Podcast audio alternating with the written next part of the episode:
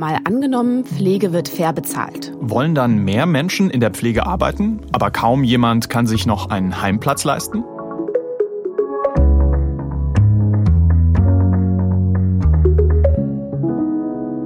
Mein Name ist Vera Wolfskämpf. Und ich bin Marcel Heberlein. Wir arbeiten hier fürs ARD Hauptstadtstudio in Berlin.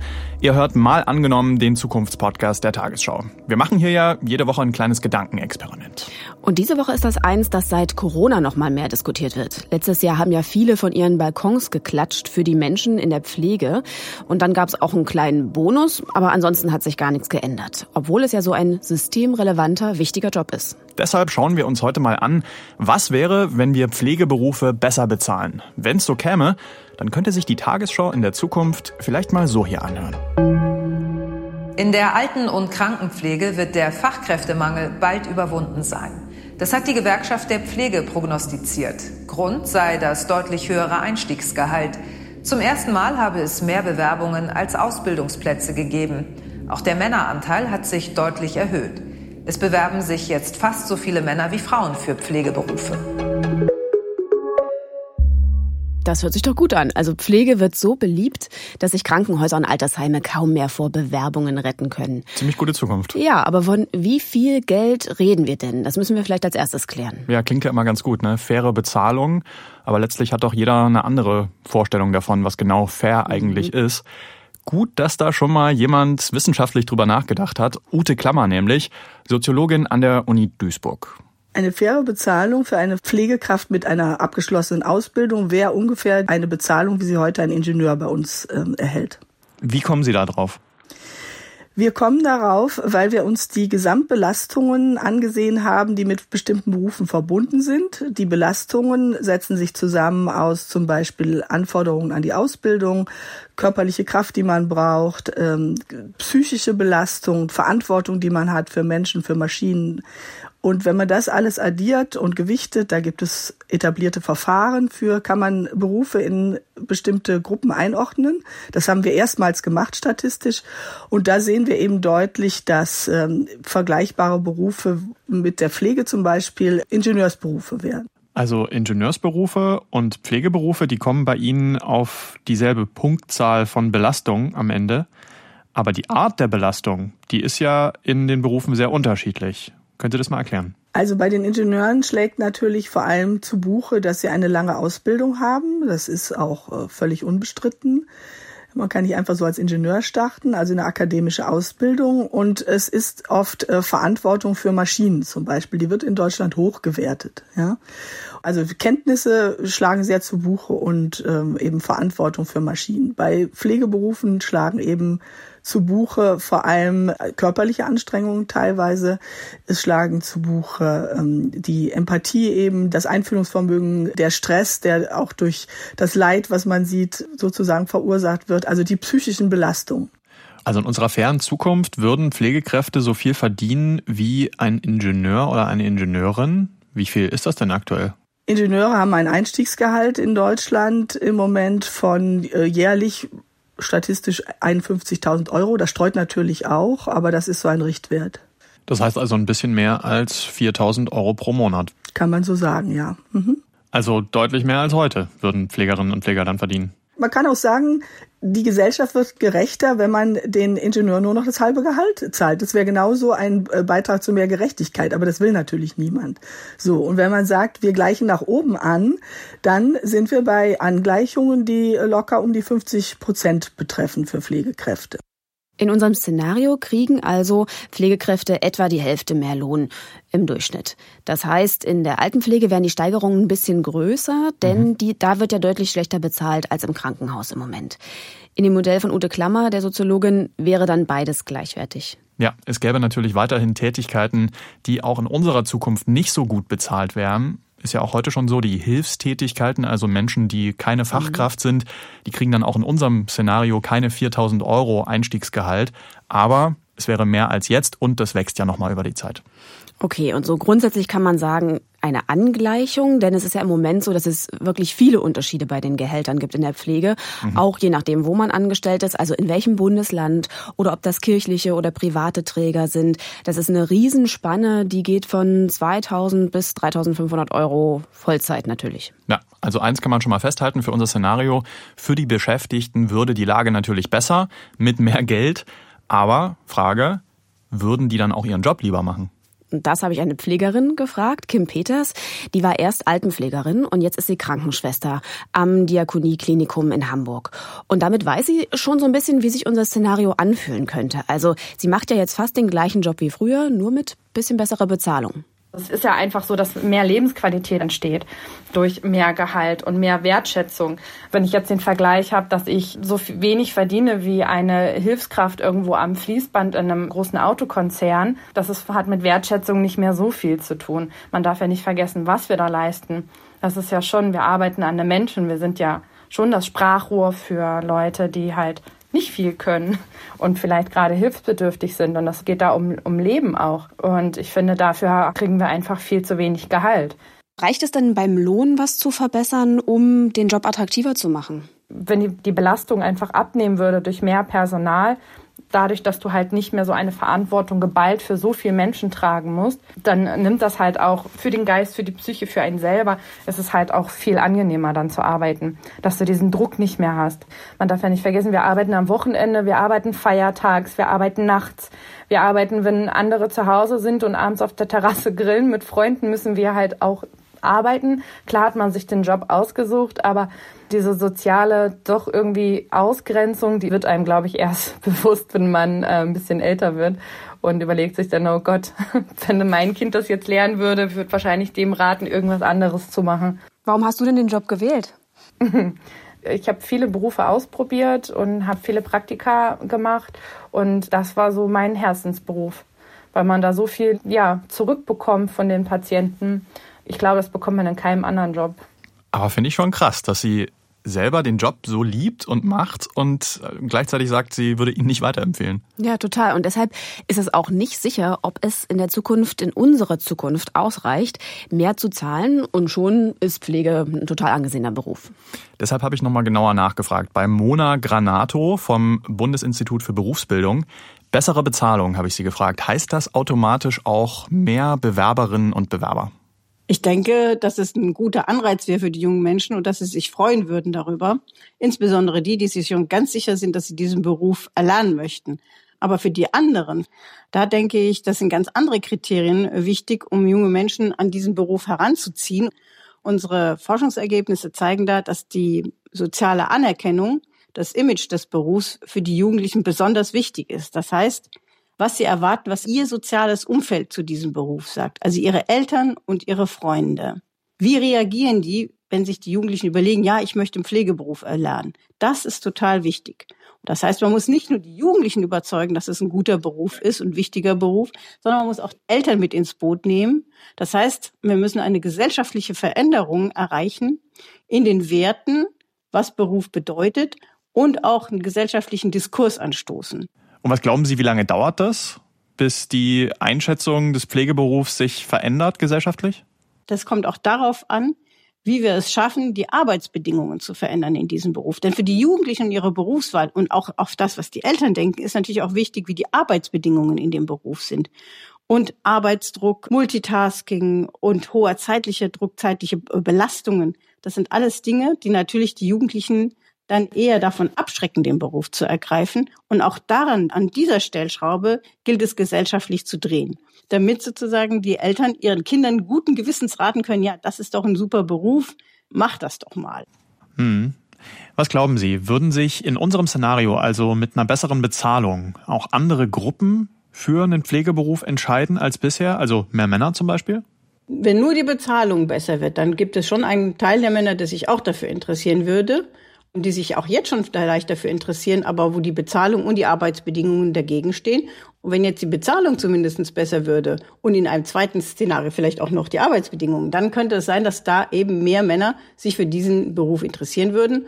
Und daran knüpft aber auch wieder die interessante Frage an, was passiert eigentlich mit dem Arztberuf? Wenn es sozusagen einen Beruf gibt, der gut entlohnt ist im Pflegebereich, werden sich dann nicht Jugendliche auch stärker dafür interessieren und vielleicht den Arztberuf, der einen viel längeren Bildungsweg hat, einen Ausbildungsweg hat, beiseite legen und sagen, ja, ich kann auch Pflege machen, ich kann auch diesen Beruf erlernen, wenn die gesellschaftliche Anerkennung da ist, wenn das Prestige eben da ist. Also es könnte dann weniger Interesse an dem Arztberuf geben als bisher. Und wahrscheinlich ja auch potenziell weniger Interesse an anderen Berufen im Gesundheitsbereich, die dann eben diese Aufwertung nicht bekommen haben. Ja, es wäre schon wichtig zu überlegen, dass in dem ganzen Bereich, auch in den medizinischen Fachangestellten, die ja überwiegend bei niedergelassenen Ärzten arbeiten, dort das Einkommen erhöht würde, damit es da einen Ausgleich gibt und nicht alle in den Pflegeberuf gehen. Wenn eben die Arbeitsbedingungen und die gesellschaftliche Anerkennung in beiden Bereichen stimmt. Das finde ich schon spannend. Also in unserem mhm. Szenario, mehr Geld für die Pflege, könnten wir dann ein anderes Problem kriegen. Nachher fehlt es vielleicht an Ärzten oder, weiß ich, Zahnärztinnen finden keine Helfer mehr. Also wenn man es richtig machen will, müssten wir auf jeden Fall die medizinischen Fachangestellten in den Praxen, müssten denen auch mehr Gehalt geben. Mhm. Bleibt natürlich die Frage, wer soll das alles bezahlen?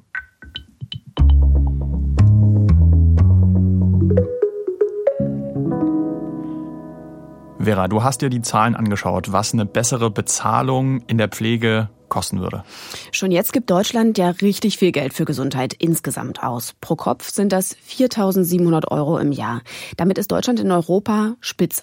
Mhm. Das ist aber nicht unbedingt so positiv, wie es klingt, weil Überversorgung da ein Stichwort ist. Deutschland ist nämlich auch bei den Hüft-OPs und bei den Kernspintomographien zum Beispiel pro Kopf ganz vorn in der EU. Da könnte man ja jetzt sagen, ist doch easy, wir kürzen da und das Geld, was wir einsparen, das stecken wir dann in die Pflege. Ja, dachte ich auch und habe deswegen mal bei den Versicherungen nachgefragt. Die sind ja eigentlich immer sehr interessiert, wenn sich irgendwo Geld einsparen lässt. Aber Florian Lanz vom Spitzenverband GKV, die vertreten alle gesetzlichen Kranken- und Pflegeversicherungen in Deutschland, hat da so seine Zweifel.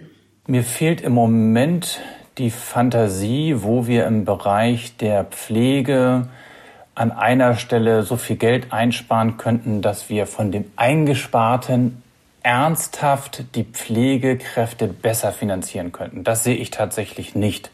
Ich glaube, wenn wir wollen, und das müssen wir als Gesellschaft miteinander entscheiden, und es gibt ähm, sehr, sehr gute Gründe, die dafür sprechen, mit anderen Worten, ja, wir sollten das tun, nämlich die Pflegekräfte in der Altenpflege besser bezahlen, dann brauchen wir zusätzliches Geld im System. Und wir haben nur die Entscheidung als Gesellschaft, aus welchem Topf soll es denn kommen. Aber am Ende müssen wir es gemeinsam bezahlen, egal ob über den Umweg Steuern oder über den Umweg äh, Beitrag zur Pflegeversicherung. Okay, also es braucht zusätzlich Geld im System. Ja. Über wie viel reden wir denn da, wenn wir die Gehälter in der Pflege wirklich anheben wollen? In der Pflege gibt es insgesamt 1,7 Millionen Beschäftigte. Das lässt sich dann grob hochrechnen. Also insgesamt könnte es um 20 Milliarden Euro gehen, mhm. sagt Heinz Rothgang. Und er ist Professor für Gesundheitsökonomie an der Uni Bremen. Bei Gesamtgesundheitsausgaben in Deutschland von 400 Milliarden sind das 5 Prozent. Das klingt nicht so viel. 20 Milliarden auf der anderen Seite klingt schon sehr viel. Wie kann das funktionieren? Sind das dann höhere Steuerzuschüsse, die wir bezahlen oder Versicherungsbeiträge oder Eigenanteile? Es würde, wenn sonst nichts passiert, zu höheren Beitragssätzen führen. Alles andere müsste man ins System hinein reformieren. Und wir haben im Gesundheitsbereich natürlich einen Bundeszuschuss schon von Steuermitteln und man könnte jetzt sagen, äh, wir wollen den erhöhen. Am Ende bezahlen wir es immer. Im Langzeitpflegebereich haben wir natürlich noch eine andere Situation. Wenn wir da äh, Kosten erhöhen, dann zahlen es die Heimbewohner. Und das ist gerade das, das Riesenproblem, wenn wir im Langzeitpflegebereich was machen, besser bezahlen, mehr Personal rein, geht das zu 100 Prozent zulasten der Heimbewohner. Also in unserem Szenario wären dann die Eigenanteile im Prinzip unbezahlbar? Ja, wenn man sonst nichts macht, ja. Also die Eigenanteile liegen jetzt im Moment, äh, wenn ich jetzt nur auf die, die Pflegekosten gucke, bundesweit 850, 900 Euro bundesdurchschnittlich. Aber da kommt Unterkunft und Verpflegung, Investitionskosten, Ausbildungskosten, das kommt dazu.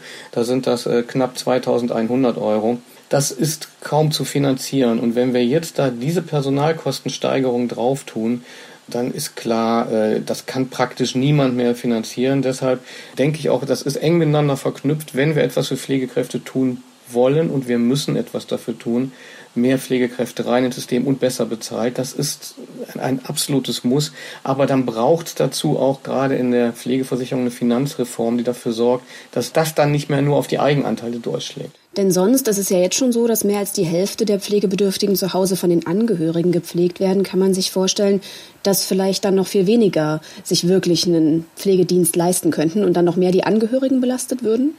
Das ist etwas, was wir jetzt auch schon diskutieren und sehen, dass wenn die Kosten zu hoch sind, äh, man zögert, äh, professionelle Pflege in Anspruch zu nehmen. Also man verzögert den Eintritt ins Pflegeheim. Man versucht in der Familie erstmal selbst zu stemmen, ehe man einen Pflegedienst dazu holt. Und das würde natürlich noch, noch stärker werden. Auf der anderen Seite, die familialen Pflegekapazitäten sind halt auch nicht unendlich. Und da haben wir seit vielen Jahren ja auch bestimmte Entwicklungen, also angefangen von äh, steigender Erwerbstätigkeit der Frauen, die früher ja, äh, stärker zur Verfügung standen für Pflege, äh, Mobilität der Kinder, die nicht mehr vor Ort sind und all diese Dinge äh, sorgen dafür, dass ich mir eigentlich nicht vorstellen kann, dass die Familien noch mehr äh, stemmen. Und wir haben ja eine erstaunliche Stabilität der, der, der Familie, eigentlich auch viel stärker als ich das vorher erwartet hätte. Aber wenn man genauer hinguckt, sieht man, ein Teil davon beruht auch darauf, dass wir aus Mittel- und Osteuropa Betreuungspersonen äh, in die Haushalte holen und äh, äh, das sind geschätzt mehr als eine halbe Million Personen, die da in der Langzeitpflege, jetzt Betreuung tätig sind. Es ist ja so, dass in Deutschland sehr viel Geld im Gesundheitssystem ist. Die Frage ist eben, an welcher Stelle wird es eingesetzt? Mal in dem utopischen Szenario gedacht, kann man sich eine Knie-OP, eine zusätzliche Untersuchung und ein kleines Krankenhaus auf dem Land sparen und davon eigentlich die Mehrkosten, die höheren Gehälter in der Pflege bezahlen? Theoretisch ja, im utopischen Szenario auch. Äh, wenn Sie es politisch umsetzen wollen, ähm, viel Spaß dabei. Okay. Okay, also jetzt haben wir gehört, was alles schwierig wäre auf dem Weg in unser Szenario zu besserer Bezahlung. Oft hilft es ja, nochmal in andere Länder zu schauen, in denen es schon besser läuft. Gibt es denn da Vorbilder. Ja, nicht das eine perfekte Beispiel, sagt Heinz Rothgang, aber viele gute Puzzleteile, aus denen wir uns sozusagen ein super Gesundheitssystem zusammenbauen könnten.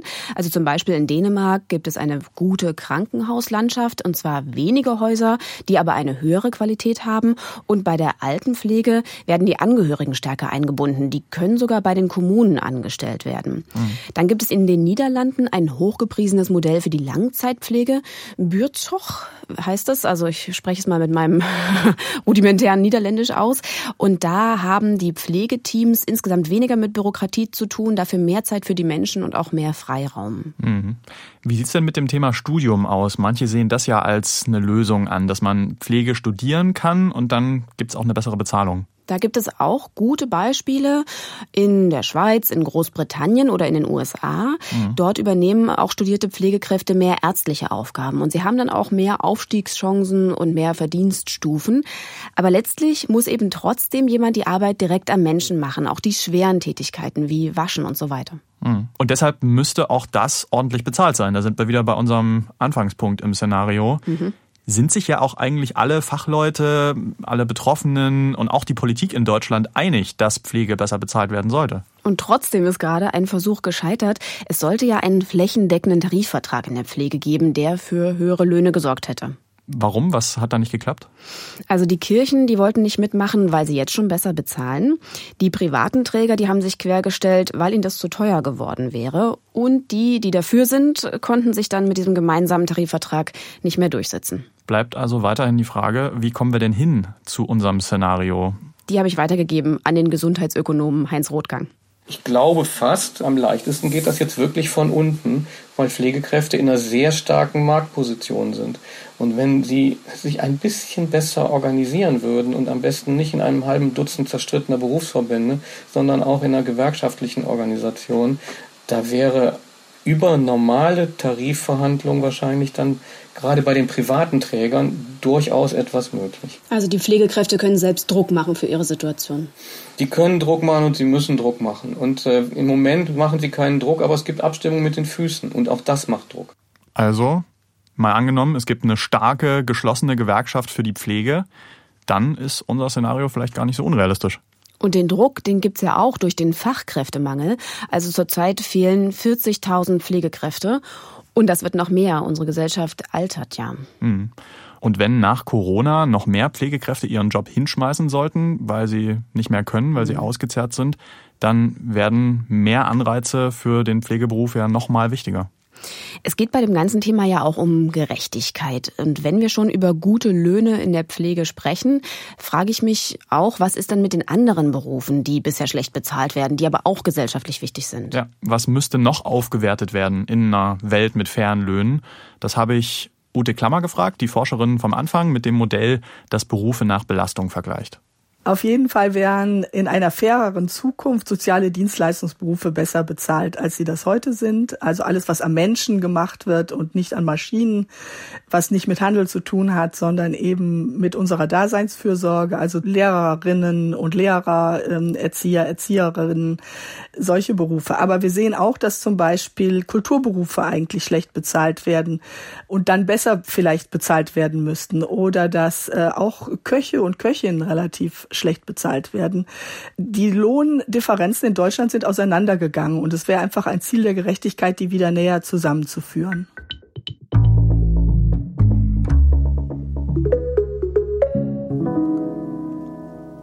Mal angenommen, wir sind in dieser Zukunft mit mehr Gehalt für die Pflege.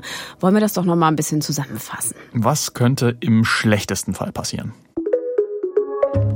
Im schlechtesten Fall gibt es für Pflegekräfte zwar mehr Lohn, aber ihre Arbeitsbedingungen verbessern sich nicht. Deshalb bewerben sich auch kaum mehr junge Menschen für den Beruf als vorher, denn er hat ja weiter keinen guten Ruf. Der Fachkräftemangel bleibt also. Die Kosten in der Pflege steigen trotzdem deutlich an und werden abgewälzt auf die Familien. Viele können es sich nicht leisten, mehr zur Pflege von Oma und Opa dazuzuzahlen, also pflegen noch mehr Menschen Angehörige selber bei sich zu Hause. Auch wenn das große Einschnitte ins eigene Leben fordert. Und für die Menschen, die einen Heimplatz brauchen, muss der Staat mehr Geld zuschießen. Das bezahlen wir alle durch höhere Steuern. Hm, könnte natürlich auch ganz anders kommen. Im besten Fall gibt's einen fairen Lohn für Pflegekräfte. Und die machen ihren Job dann auch viel lieber. Und die gute Laune tut auch den Menschen in ihren Krankenbetten und im Altersheim gut. Und weil der Pflegeberuf attraktiver ist, entscheiden sich mehr junge Menschen dafür. Sie können auch studieren und dann mehr ärztliche Aufgaben übernehmen. Endlich fehlen keine Fachkräfte mehr und es wird zusätzliches Personal eingestellt, denn die Pflegekräfte haben sich inzwischen in einer Gewerkschaft organisiert und erfolgreich Druck für bessere Arbeitsbedingungen gemacht. Das kostet zwar alles Geld, aber es gab eine grundlegende Reform. Was bei kleinen Krankenhäusern und doppelten Untersuchungen gespart wird, fließt in die Pflege. Trotzdem braucht es einen Steuerzuschuss und höhere Versicherungsbeiträge. Das zahlen wir aber, weil uns gute Pflege etwas wert ist. Pflegerinnen und Pfleger werden auf jeden Fall händeringend gesucht gerade. Mhm. Bei mir in Neukölln, da hängt an einem Haus ein riesiges Plakat. Ähm, Pflegefachkraft gesucht. Wir freuen uns auf dich. Ein großes Herz dazu. Mhm. So weit geht das mittlerweile schon. So schwierig ist es überhaupt, jemanden zu finden. Ja, und deshalb muss unser Szenario eigentlich über kurz oder lang auf irgendeine Art Wirklichkeit werden. Wir freuen uns auf jeden Fall über eure Meinung zu unserem Podcast an malangenommen.tagesschau.de. Und wer noch ein bisschen mehr zu dem Thema auch sich mal angucken will, zum Beispiel trifft er auch dort zwei unserer Protagonistinnen, die Krankenpflegerin und die Soziologin, kann sich die ARD-Doku abgeklatscht und abserviert, die vergessenen Corona-Helden, ja nochmal in der ARD-Mediathek angucken. Danke euch fürs Zuhören. Eine neue Folge von Mal angenommen gibt's erst in zwei Wochen, denn wir machen ein bisschen Osterruhe. Euch auch eine gute Zeit bis dahin. Tschüss. Macht's gut. Ciao.